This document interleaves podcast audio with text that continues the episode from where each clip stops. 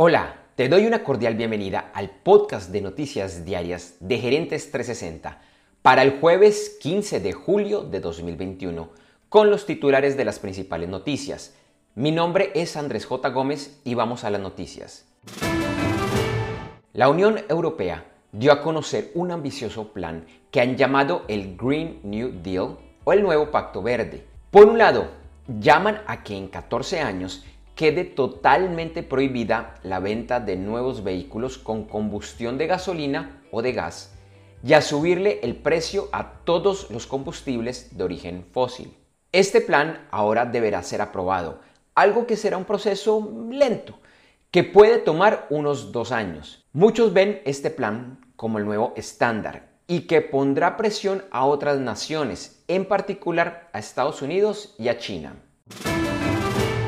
Jerome Powell, presidente de la Reserva Federal de los Estados Unidos, habló ayer frente al Congreso y dio su informe semestral de política monetaria. Uno de los principales puntos que compartió es que la economía del país continúa avanzando, pero que los grandes resultados todavía están lejos. También informó que se prepara una propuesta para que Estados Unidos cree una moneda digital que, entre otros, haría que no fueran necesarias otras monedas digitales como las criptomonedas y las stablecoins.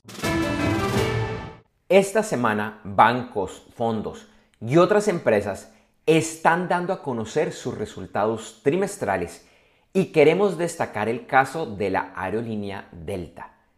Y es que el anterior fue el primer trimestre desde el que finalizó en marzo de 2020 en el que la aerolínea presenta un resultado positivo, en esta ocasión con una ganancia de 776 millones de dólares antes de impuestos. Microsoft anunció que un nuevo hackeo presentado en los últimos días en contra del proveedor tecnológico SolarWinds fue perpetrado por un grupo de hackers chinos. El anterior hackeo en contra de esta empresa se realizó en diciembre de 2020 y un grupo ruso fue acusado de llevarlo a cabo.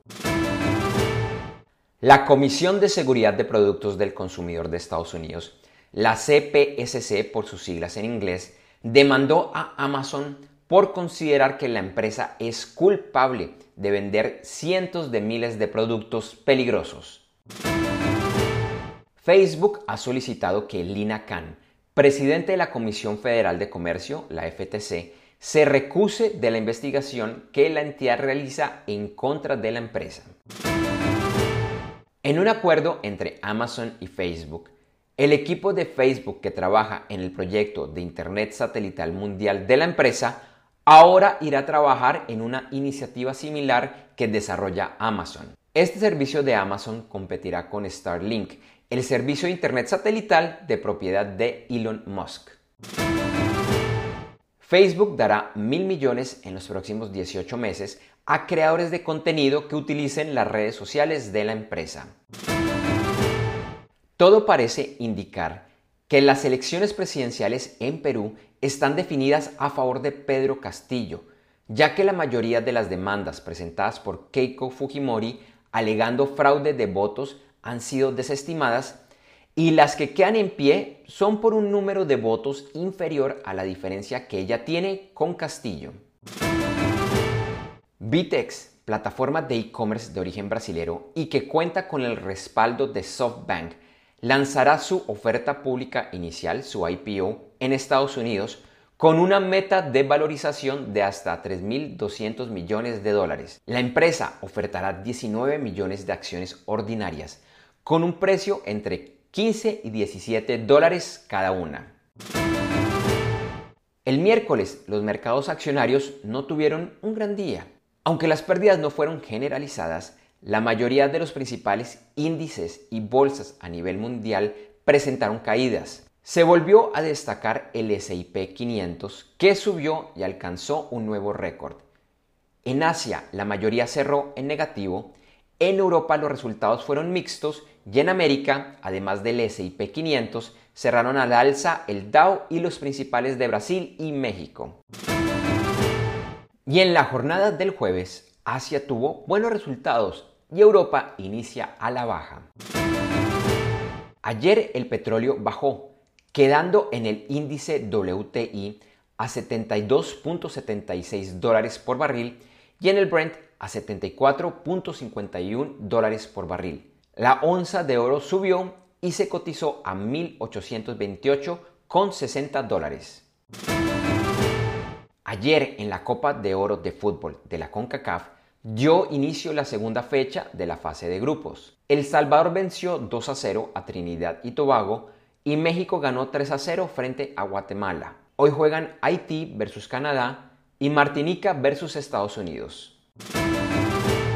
En la decimoséptima etapa del Tour de Francia, el ganador fue Tadej Pogachar del equipo UEA Team Emirates, quien con esto se reafirmó como líder de la prueba. El mejor latinoamericano es el ecuatoriano Richard Carapaz del equipo Ineos Grenadiers a 5 minutos y 43 segundos y el colombiano Rigoberto Urán del equipo EF Education Nipo descendió al cuarto lugar. Hoy la decimoctava etapa es una montaña de 130 kilómetros entre Pau y Luz Ardiden. Anoche en las finales de la NBA, los Milwaukee Bucks ganaron el cuarto partido frente a los Phoenix Suns 109 a 103. Con este resultado se empató la serie a 2 y el quinto juego será el sábado. En noticias de los Juegos Olímpicos, los organizadores han informado que los atletas dormirán en unas camas de Harumi, también conocidas como camas antisexo. Dicen que tomaron esta decisión por los escándalos presentados en ediciones anteriores. Estas camas son fabricadas en cartón y solo soportan el peso de una persona. El tenista Roger Federer informó que debido a molestias que tiene en una de sus rodillas, no estará participando de los Juegos Olímpicos. Y cerramos con lo que sería el acuerdo entre el Fútbol Club Barcelona y Lionel Messi para que el jugador argentino continúe con este club. Reportes de prensa indican que Messi bajaría su salario un 50% y el siguiente año cobraría 20 millones de euros.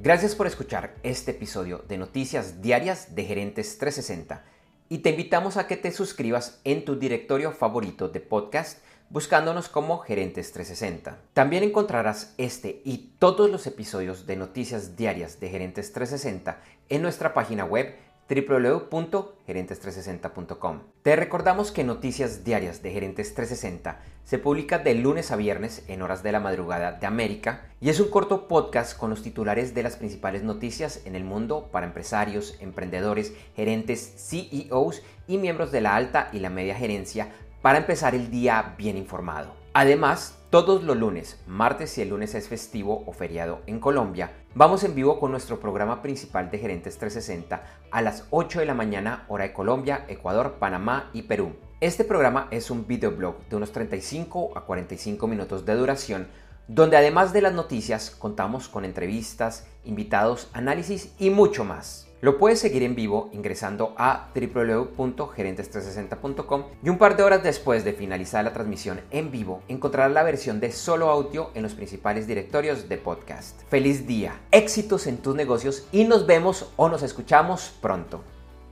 En Noticias Diarias de Gerentes 360 agradecemos el apoyo de nuestro auspiciador Clases.vip y su Masterclass VIP gratuita de e-commerce exitoso. Recuerda que te puedes inscribir en www.internetconresultados.com para llevar tu e-commerce a un nuevo y más alto nivel. Eso sí, una advertencia. Esta clase es para empresarios, emprendedores y miembros de la alta gerencia, en la que se compartirán secretos que harán cambiar la forma como piensas el comercio electrónico de tu organización. No esperes más y separa ya tu cupo ingresando a www.internetconresultados.com. Lo repito, www.internetconresultados.com.